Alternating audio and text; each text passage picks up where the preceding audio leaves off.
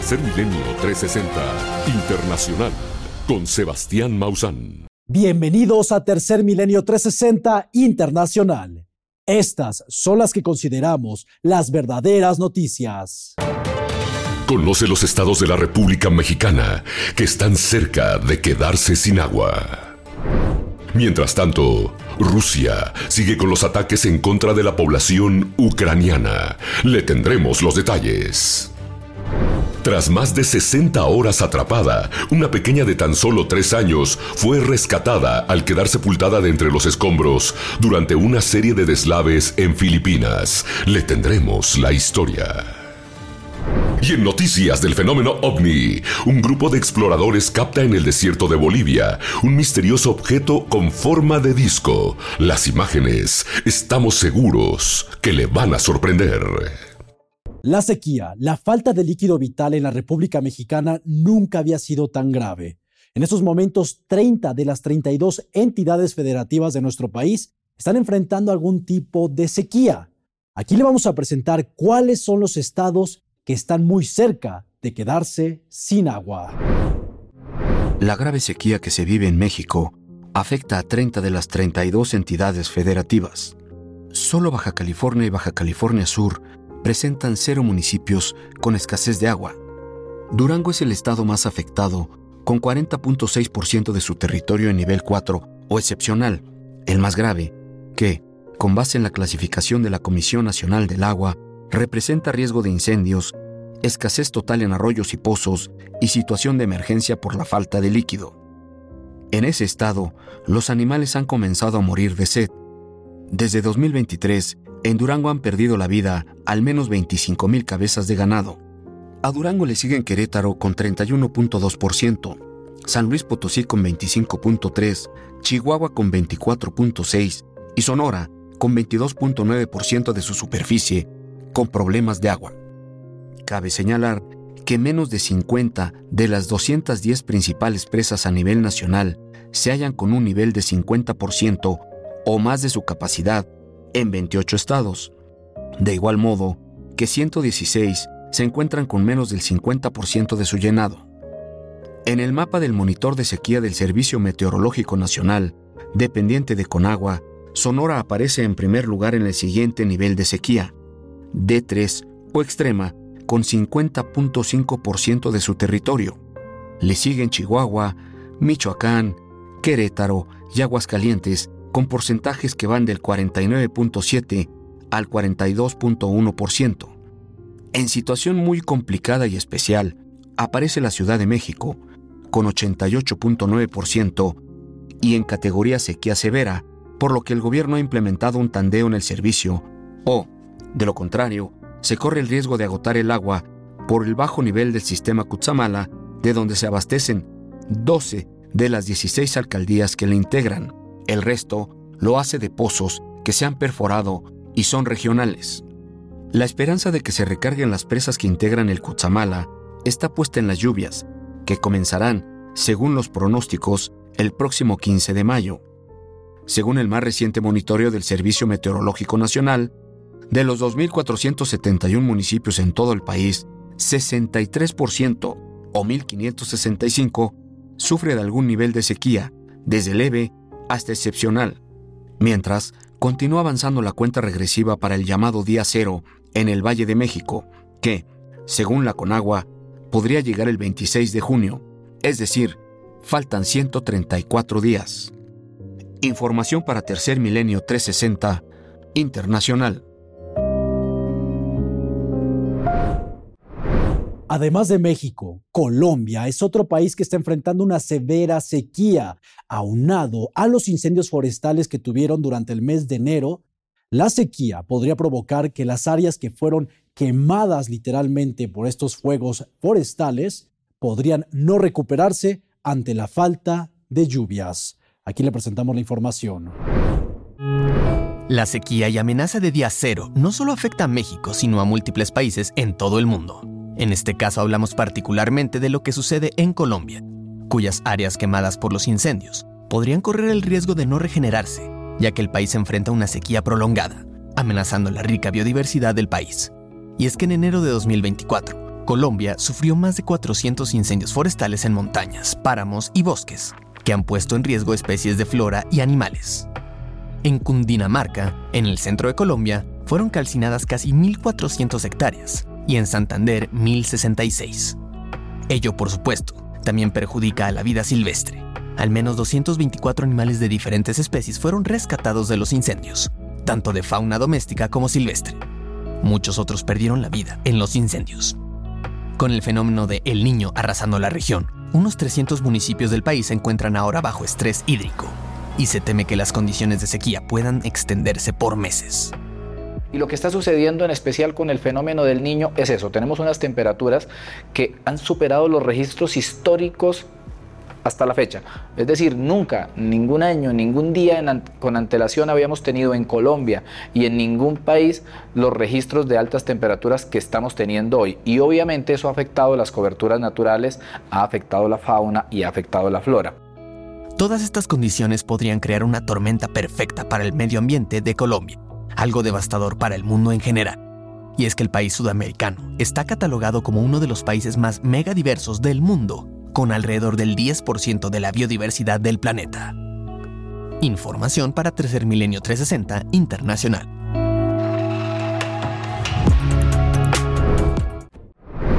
De igual manera, Chile ha sido afectado por los incendios forestales. Su jardín botánico nacional perdió el 90% de su flora debido a estos intensos incendios. Afortunadamente en estos momentos está llegando la ayuda internacional de Francia y Japón principalmente para ayudar a recuperar este jardín botánico. Sin embargo, el riesgo todavía existe de que se reaviven los incendios forestales debido a la sequía y las elevadas temperaturas que se están viviendo en Sudamérica.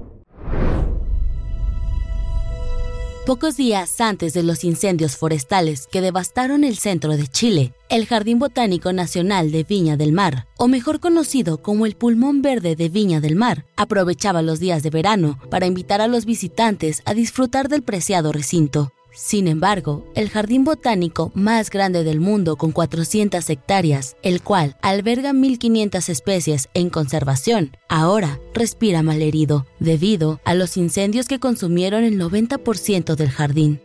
Dentro del pulmón verde de Viña del Mar quedaron grandes árboles caídos, el verde se tornó color plomo, además de una flora y fauna destruidas.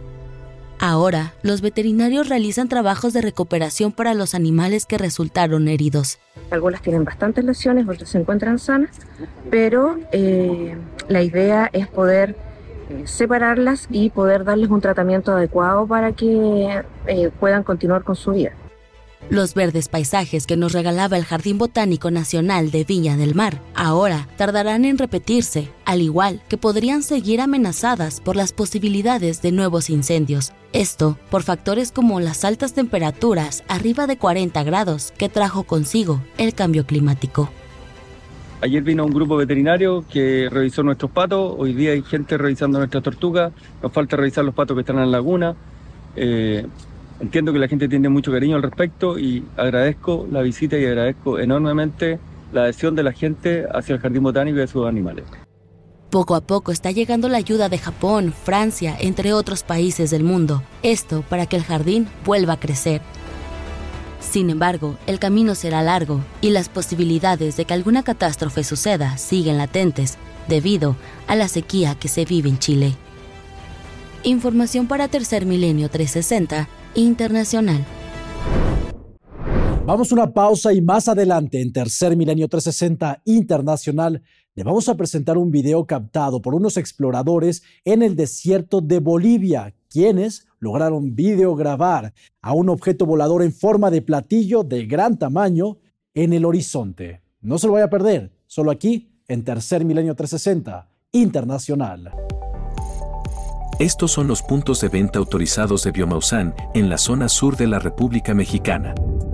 Campeche. En Ciudad del Carmen. Chiapas. En Tuxtla Gutiérrez, Tapachula, Comitán, San Cristóbal de las Casas y Tuxtla Centro. Quintana Roo. En Cancún y Playa del Carmen. Tabasco. Dos sucursales en Villahermosa. Veracruz. Tenemos puntos de venta en Boca del Río, Coatepec, Coatzacoalcos, Córdoba, Orizaba, Poza Rica, Jalapa y Veracruz, Veracruz. Yucatán. Dos sucursales en Mérida.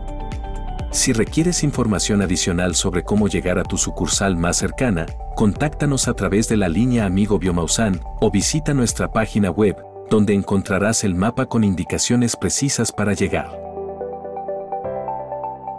En lo profundo de la naturaleza encontramos un tesoro, el tepescohuite. Es una herencia ancestral que te sorprenderá. Únete a quienes lo han convertido en parte de su vida y conecta con la riqueza de la naturaleza un aliado de origen natural para el cuidado de tu piel. Ante los ojos de diferentes países a nivel internacional, la invasión de Israel en la franja de Gaza es un auténtico genocidio.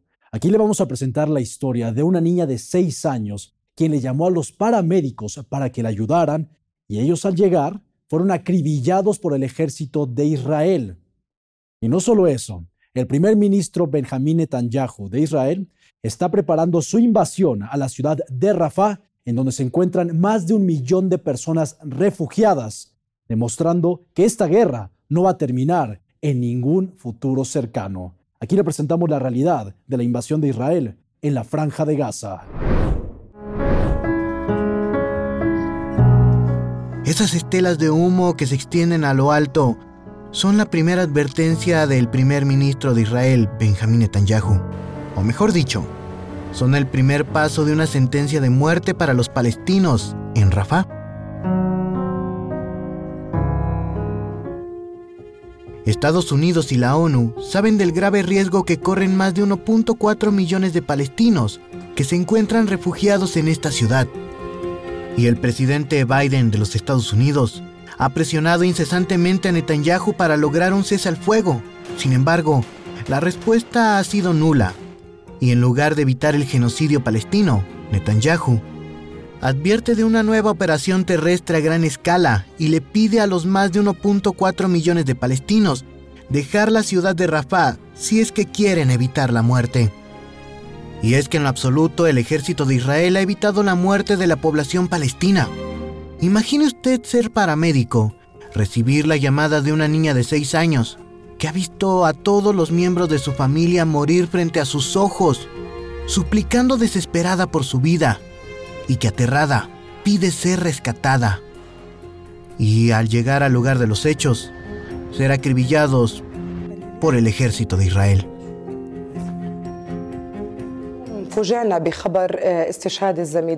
Durante tres horas estuvimos hablando por teléfono con Hind y ella le rogó a nuestro equipo, ven a llevarme, ven a llevarme. Desafortunadamente no pudimos llegar a la chica directamente. En nuestra última comunicación con el equipo, dijeron que las fuerzas de ocupación les apuntaba con un rayo láser. Escuchamos disparos y luego una explosión y se perdió la comunicación. No sabíamos qué pasó exactamente, pero durante tres horas escuchamos disparos y el sonido de los tanques de ocupación. Han pasado 12 días y teníamos la esperanza de que nuestra tripulación todavía estuvieran vivos, pero nos entristeció descubrir que fueron atacados cuando llegaron a la escena. Esta es la realidad de la guerra en Gaza. Una cruda y cruel guerra que no ha dejado respiro alguno para las millones de vidas inocentes que habitan en este enclave y que lamentablemente siguen sucumbiendo bajo el yugo del ministro del terror, Benjamín Netanyahu. Información para Tercer Milenio 360 Internacional. De igual manera, Rusia continúa atacando a la población civil de Ucrania. Recientemente bombardearon a la ciudad de Kharkov, la segunda ciudad más importante de toda Ucrania, en donde murieron al menos siete personas, entre ellos tres niños. Esta es la realidad que también se vive en la guerra de Ucrania. Rusia realizó un nuevo ataque con drones contra la ciudad ucraniana de Kharkov, lo que provocó incendios y daños a la infraestructura, además de, lamentablemente, cobrar la vida de siete civiles, incluidos tres niños. Testimonios de testigos, amigos, familiares y vecinos nos dan una clara idea de lo sucedido en Kharkov. Esta era la madre. El niño pequeño también debería estar en algún lugar aquí. Probablemente el niño se quemó completamente por la temperatura. Eran mis familiares. Allí vivía Grisha. Tenía unos 30 años, su esposa Ola y tres hijos, unos 8 años, 4 años y uno de 10 meses. Los cuerpos de mi suegra y suegro no se los llevaron. Siguen ahí. Los forenses están trabajando allí. Por su parte, Alexander Fiskakos, quien es el jefe de la Fiscalía de Kharkov, declaró en un video publicado en la red social Telegram que tres drones impactaron contra un objetivo de infraestructura en el distrito de Nimishainsky. El ejército ruso lanzó drones tipo Shahed desde Belgorod. Como resultado, tres drones Shahed impactaron contra un objeto de infraestructura en el distrito de Kharkiv. El objeto fue destruido, lo que provocó un incendio masivo que se desató en una zona residencial. Sin duda alguna, los bombardeos rusos sobre las zonas civiles deben ser juzgados como crímenes de guerra y por los cuales no solo los altos mandos militares rusos que han ordenado estos ataques deben ser juzgados, sino que también el mismo presidente de la Federación Rusa, Vladimir Putin. Información para Tercer Milenio 360 Internacional. Si vives en Michoacán, te esperamos en el punto de venta Biomausan que esté más cercano a ti. Estamos en Zamora Centro, Plaza San Miguel Morelia, Plaza Fiesta Camelinas Morelia y Uruapan Centro. Visítanos. Como le hemos venido presentando, no solo los humanos son las víctimas de las guerras, sino también los animales, como los que se encuentran en el zoológico de Kiev en Ucrania, un lugar que se ha convertido en un auténtico refugio para los animales silvestres. Afortunadamente, zoológicos de Alemania y de Austria recientemente enviaron 25 toneladas de alimentos al zoológico de Kiev para intentar ayudar a estos animales que nada tienen que ver con la guerra. Aquí le presentamos la información. Las víctimas por la guerra entre Ucrania y Rusia no solo son los humanos, sino también los animales. El zoológico de Kiev en Ucrania recibió donaciones de 25 toneladas de alimentos por zoológicos alemanes y austriacos. Esto para ayudar a mantener vivos a sus animales durante el invierno y alimentar a los próximos que nacerán en primavera. En Ucrania existe un gran problema con el alimento seco para animales, porque las empresas que lo producen están destruidas o los hombres que trabajaban allí están librando la guerra. Ahora, en primavera, debemos alimentar a los animales recién nacidos que vendrán este año.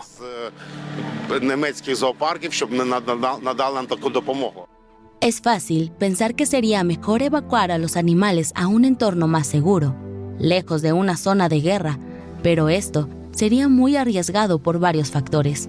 En un entorno tenso y complicado, los animales pueden tener miedo de los sonidos que les rodean. Además, cargar animales muy estresados en cajas y transportarlos a través de zonas de conflicto podrían causarles graves enfermedades o incluso la muerte, debido al peligro de poder ser alcanzados por los disparos. Para sobrellevar los intensificados ataques aéreos rusos, algunos animales reciben sedantes para evitar su estrés y otros son trasladados a un espacio subterráneo que el zoológico ha construido para resguardarlos. El primer mes de la invasión rusa, este elefante se encontraba en una situación difícil. Cuando estalló la guerra, estaba estresado. Incluso estuvo tomando antidepresivos durante una semana. Pero ha mejorado un poco. En el zoológico se encuentran algunos animales como llamas, leones, tigres, flamingos, iguanas, tortugas, entre otros. Este zoológico ha recibido más de 500 animales, los cuales tienen un proceso de adaptación al llegar, ya que muchos de ellos son animales que fueron recuperados de regiones devastadas por la guerra. Información para Tercer Milenio 360 Internacional.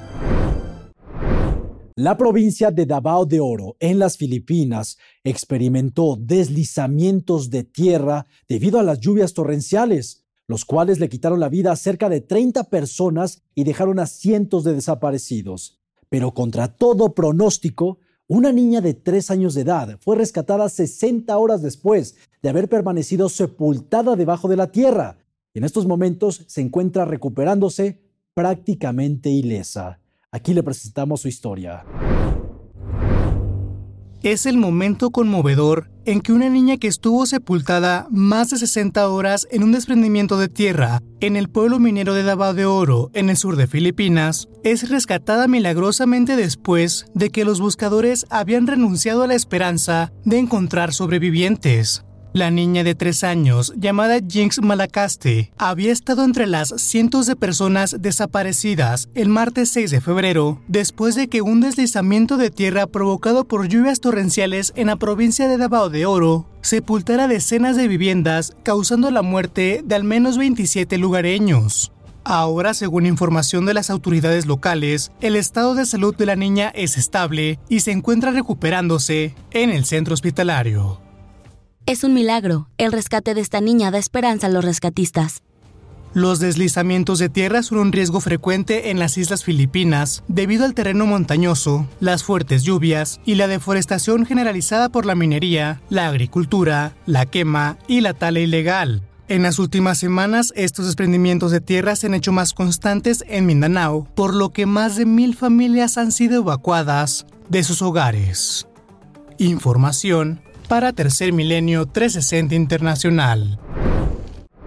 Ahora le vamos a presentar la historia de dos amigos pingüinos del Parque Bird World del Reino Unido, en donde uno de estos pingüinos ayuda a guiar a su compañera que prácticamente no puede ver para que encuentre su alimento. Una historia que demuestra la bondad y empatía que existe entre las criaturas de la naturaleza.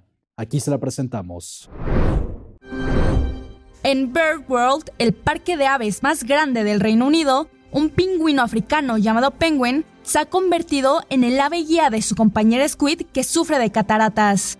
Squid es una pingüina de 3 años, que cuando nació parecía tener un comportamiento normal al de todos los polluelos. Sin embargo, cuando ella tenía 6 semanas, comenzó a desarrollar cataratas. Debido a los problemas de visión, ella ha tenido dificultades para realizar algunas actividades por sí sola, especialmente a la hora de alimentación. Solía estar bastante ansiosa al acercarse al cubo del pescado a la hora de comer, porque la emoción de los otros pingüinos creaba un ambiente más impredecible, y ella evitaba esto por miedo a quedar atrapada en el fuego cruzado de los picos.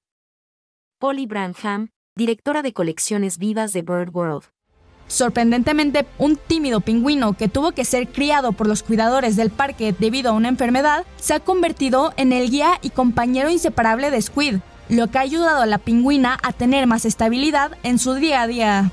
A pesar de que se puede realizar la operación de cataratas en pingüinos, los expertos piensan que gracias a la ayuda de Penguin y a que Squid se ha adaptado a tener visión limitada desde temprana edad, la pingüina no necesita tener una operación de cataratas para vivir feliz y tranquilamente, aunque no descartan esta opción para un futuro. De acuerdo a los cuidadores del parque, estos pingüinos se han complementado el uno al otro y han demostrado los altos niveles de empatía y entendimiento que pueden llegar a sentir los seres de la vida silvestre. Información para Tercer Milenio 360 Internacional. Vamos a una pausa y al regresar, Japón se suma a la lista de los países que están en camino de reconocer a los fenómenos anómalos no identificados como un tema de seguridad nacional. No se pierda todos los detalles al regresar, solo aquí en Tercer Milenio 360 Internacional. El Centro Cumón, Acueducto Tulyehualco, en la Ciudad de México, te invita al programa extraescolar más exitoso del mundo. Contamos con programas de matemáticas, lectura e inglés para todas las edades. Aprovecha nuestra inscripción gratuita del 1 al 22 de febrero. Llama al 55 80 80 2801 para una prueba diagnóstico sin costo. Con Cumón, los sueños se logran. Si resides en alguno de los estados de la región noroeste de México, estos son los puntos de venta autorizados de Biomausan. Baja California. Una sucursal en La Paz, dos en Mexicali y dos en Tijuana. Chihuahua. En Delicias, dos puntos de venta en la capital y dos en Ciudad Juárez. Coahuila. En Saltillo y dos sucursales en Torreón. Durango. En la capital y en Gómez Palacio. Sinaloa. En Los Mochis, Mazatlán y dos en Culiacán. Sonora. En Ciudad Obregón, Hermosillo y San Luis Río Colorado. Si quieres saber cuál es tu sucursal más cercana, contáctanos en la línea Amigo Biomausan o si prefieres, visita nuestra página web para obtener información detallada sobre nuestras ubicaciones. En Toluca, Estado de México, te invitamos a visitar Biomausan en Plaza Sendero Lerma, entre Copel y Cinépolis. Ven a conocer Biomausan y todo lo que ofrecemos para ti. En una buena noticia, la comunidad autónoma de Castilla y León en España están ayudando a recuperar los números poblacionales del oso pardo ibérico, una especie que hace no mucho tiempo estuvo al borde de la extinción. Aquí le presentamos cómo han logrado ayudar a la especie del oso pardo ibérico. El gobierno de Castilla y León en España ha creado una patrulla compuesta por un grupo de veterinarios, biólogos y guardabosques para asegurar la coexistencia sana entre los osos pardo ibéricos y las personas. Hace 30 años, tan solo quedaban 60 ejemplares de osos pardo ibéricos en la naturaleza. Afortunadamente, gracias a los esfuerzos de conservación de este país, hoy la población es de aproximadamente 400 osos.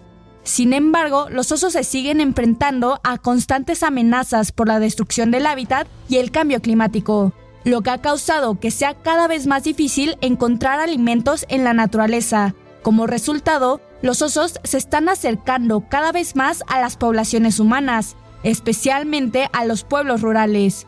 Esto puede resultar en un conflicto entre humanos y osos, por lo que el objetivo de esta iniciativa es alejar a los osos de forma segura, para esto, los expertos diseñaron un sistema para atrapar a los osos en una jaula controlada, para transportarlos y administrarles sedativos con el propósito de que así se les pueda colocar un monitor satelital y regresarlos a su hábitat natural. Lo que queremos es monitorear en todo momento, en tiempo real, las especies que se acercan a huertas, árboles frutales y núcleos de población, para poder actuar rápidamente, siempre para mejorar la convivencia de los osos con los humanos. David Cubero, director de patrullaje. Esta iniciativa, la cual está enfocada en la conservación de los osos, sin duda demuestra que alejar a los osos de las poblaciones humanas sin tener que sacrificarlos es posible. Desafortunadamente, no soluciona lo que originalmente lleva a los osos a acercarse a los pueblos y a las ciudades, por lo que es realmente importante que se sigan llevando acciones para proteger el hábitat natural de la vida silvestre, así como para reducir la huella de carbono causada por la actividad humana. Información para Tercer Milenio 360 Internacional. El Instituto Tecnológico Federal de Suiza en Lausanne desarrolló una prótesis que le permite a las personas que perdieron alguna de sus extremidades a volver a sentir la temperatura de los objetos que toquen. Es decir, pueden volver a sentir el frío o el calor, inclusive de otras personas. Aquí le presentamos esta extraordinaria noticia. Científicos del Instituto Federal Suizo de Tecnología en Lausana han desarrollado MiniTouch, una nueva prótesis la cual tiene la capacidad de transmitir información térmica desde la yema del dedo de la mano prostética hasta el brazo residual de un paciente amputado. 37 años después de que Fabrizio perdiera parte de su brazo en un accidente, esta nueva prótesis termosensible le ha permitido sentir el calor del tacto de otra persona. Es una sensación más intensa, y la descubrí con el tiempo. No conocía esta sensación dentro de una mano que ya no está. Es más intensa que la mano normal en la percepción del calor y del frío. Los investigadores son muy conscientes de las sensaciones que los amputados pueden llegar a sentir en sus miembros fantasmas, pero esta nueva tecnología es la primera que les permite distinguir la temperatura.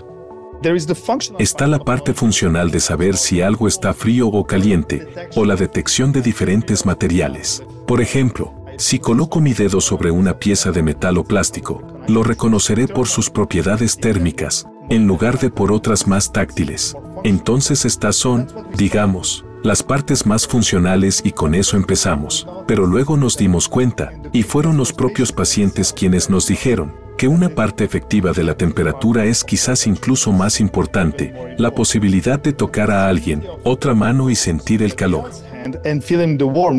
Varios pacientes amputados que participaron en los ensayos iniciales informaron que la capacidad de redescubrir el contacto corporal con otra persona era el beneficio más importante del sistema.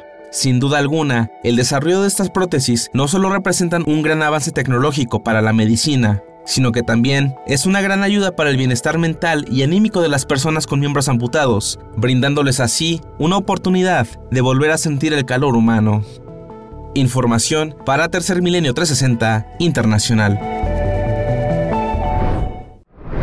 El cosmonauta ruso Oleg Kononenko es la persona con la mayor cantidad de días acumulados en el espacio. Hasta el momento, Oleg lleva 886 días y se espera que continúe rompiendo su récord, ya que continuará en la Estación Espacial Internacional durante seis meses más antes de regresar a Tierra. Conozcamos ¿Quién es este cosmonauta, Oleg Kononenko, con la mayor cantidad de días acumulados en el espacio?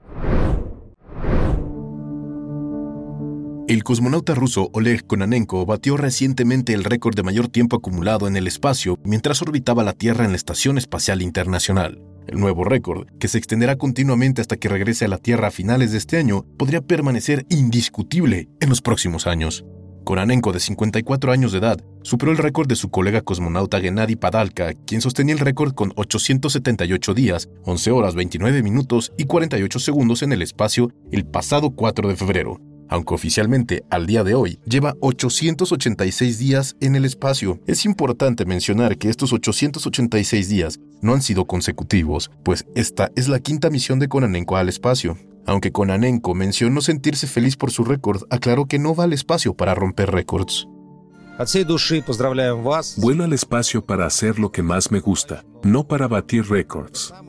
Estoy orgulloso de todos mis logros, pero lo estoy aún más, de que el récord de duración total de la estancia humana en el espacio todavía lo ostenta un cosmonauta ruso. Aunque actualmente no se sabe si Kononenko volverá al espacio tras regresar el próximo 23 de septiembre cuando finalmente haya cumplido 1110 días acumulados en el espacio, su experiencia en el cosmos ayudará a los científicos a aprender más sobre los efectos fisiológicos de vivir en el espacio. Por último, debemos recordar que la Estación Espacial Internacional es uno de los pocos proyectos internacionales en los que Estados Unidos y Rusia todavía cooperan estrechamente. En diciembre, Roscosmos anunció que un programa de vuelos cruzados con la NASA a la Estación Espacial Internacional se había ampliado hasta 2025. Información para Tercer Milenio 360 Internacional. El gobierno de Japón se suma a otros países que están empezando a considerar a los fenómenos anómalos no identificados, antes conocidos como ovnis, como un tema de seguridad nacional. Aquí le presentamos todos los detalles.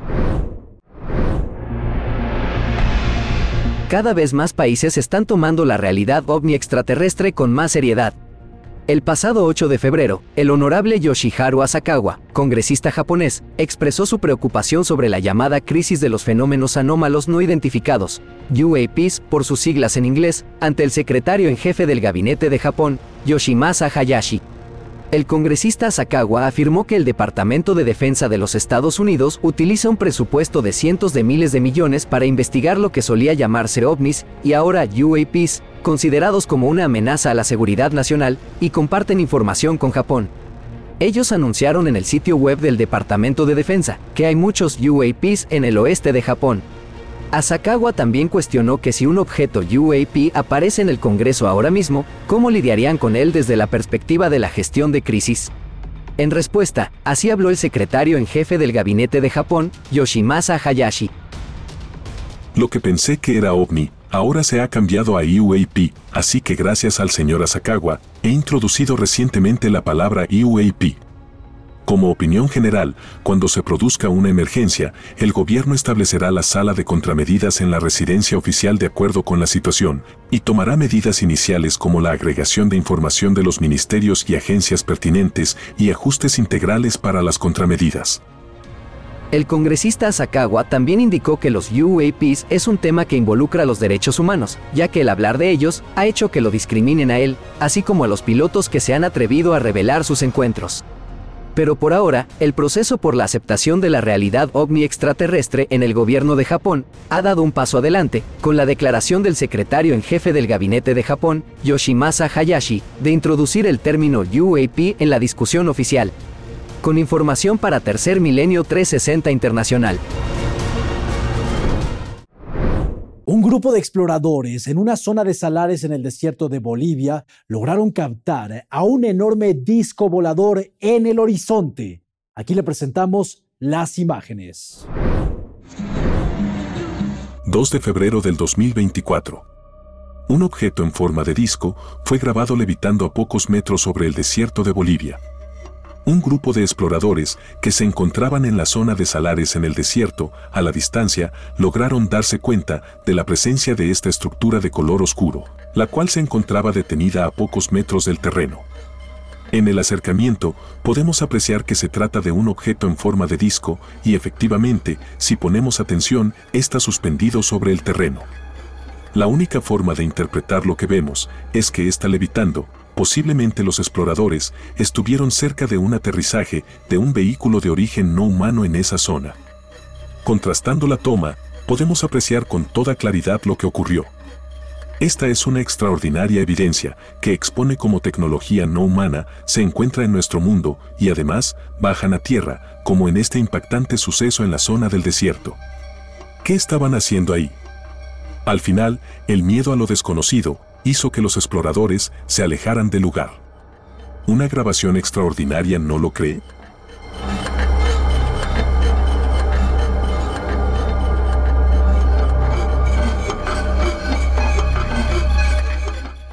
Veamos ahora lo que ocurrió en una zona rural de Canadá, el 14 de mayo del 2021, un testigo grabó como un gran objeto que emanaba una gran energía se encontraba a tan solo unos metros de la superficie.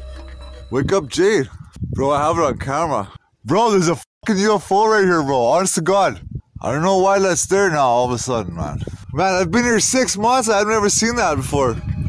En su narración quedó registrado su gran asombro. En la toma, podemos apreciar como un objeto en forma de disco luminoso se encuentra suspendido a unos pocos metros de distancia del terreno. En el acercamiento, lo podemos ver perfectamente. El objeto se encontraba realmente cerca de este sitio y posiblemente descendió a tierra.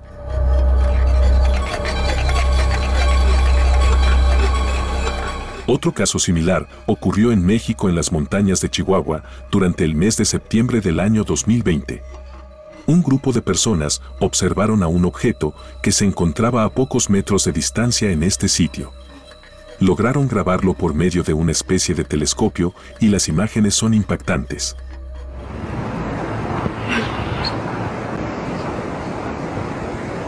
en la pantalla. Eh. Listo, listo. No, no es carpa. Y... Ah. ¿Qué es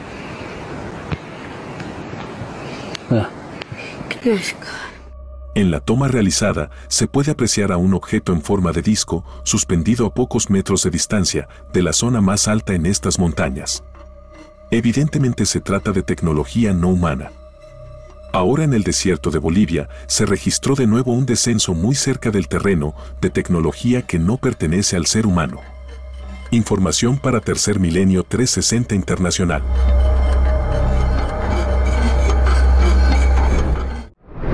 En las redes sociales están circulando imágenes captadas en el Parque Nacional de Everglades en el estado de Florida en donde se puede ver a una entidad humanoide en la zona pantanosa de este parque nacional. Las imágenes se continúan investigando, pero no dejan de ser intrigantes. Aquí se las presentamos. Observe con mucha atención este video.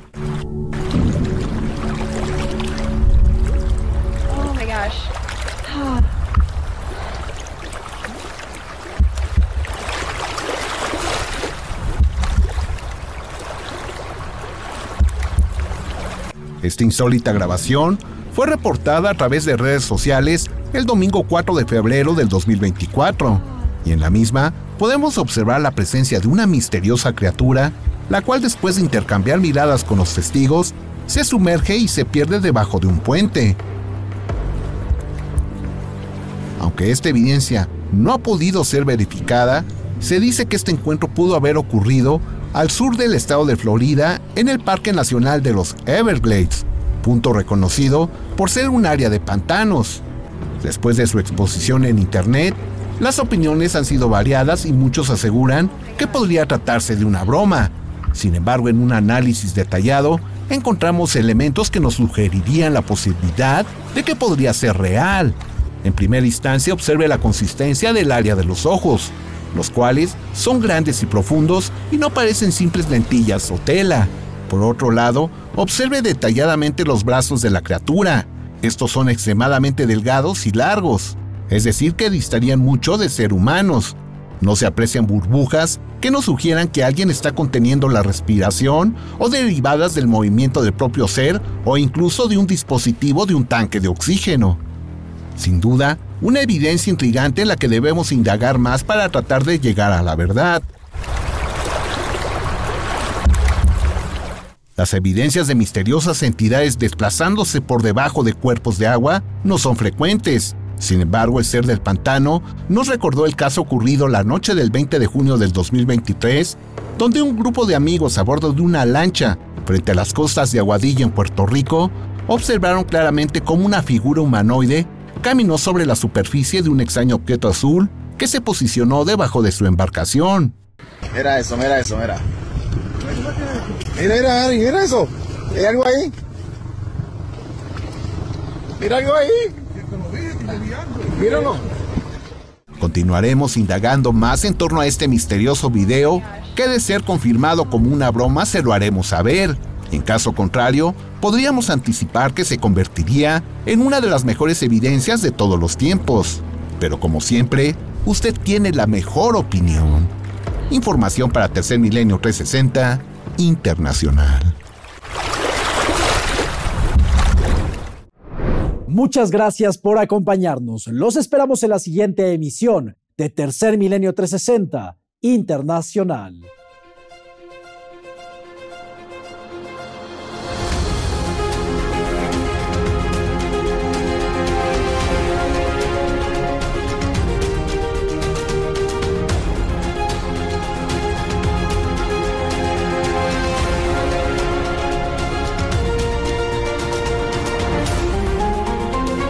Esto fue Tercer Milenio 360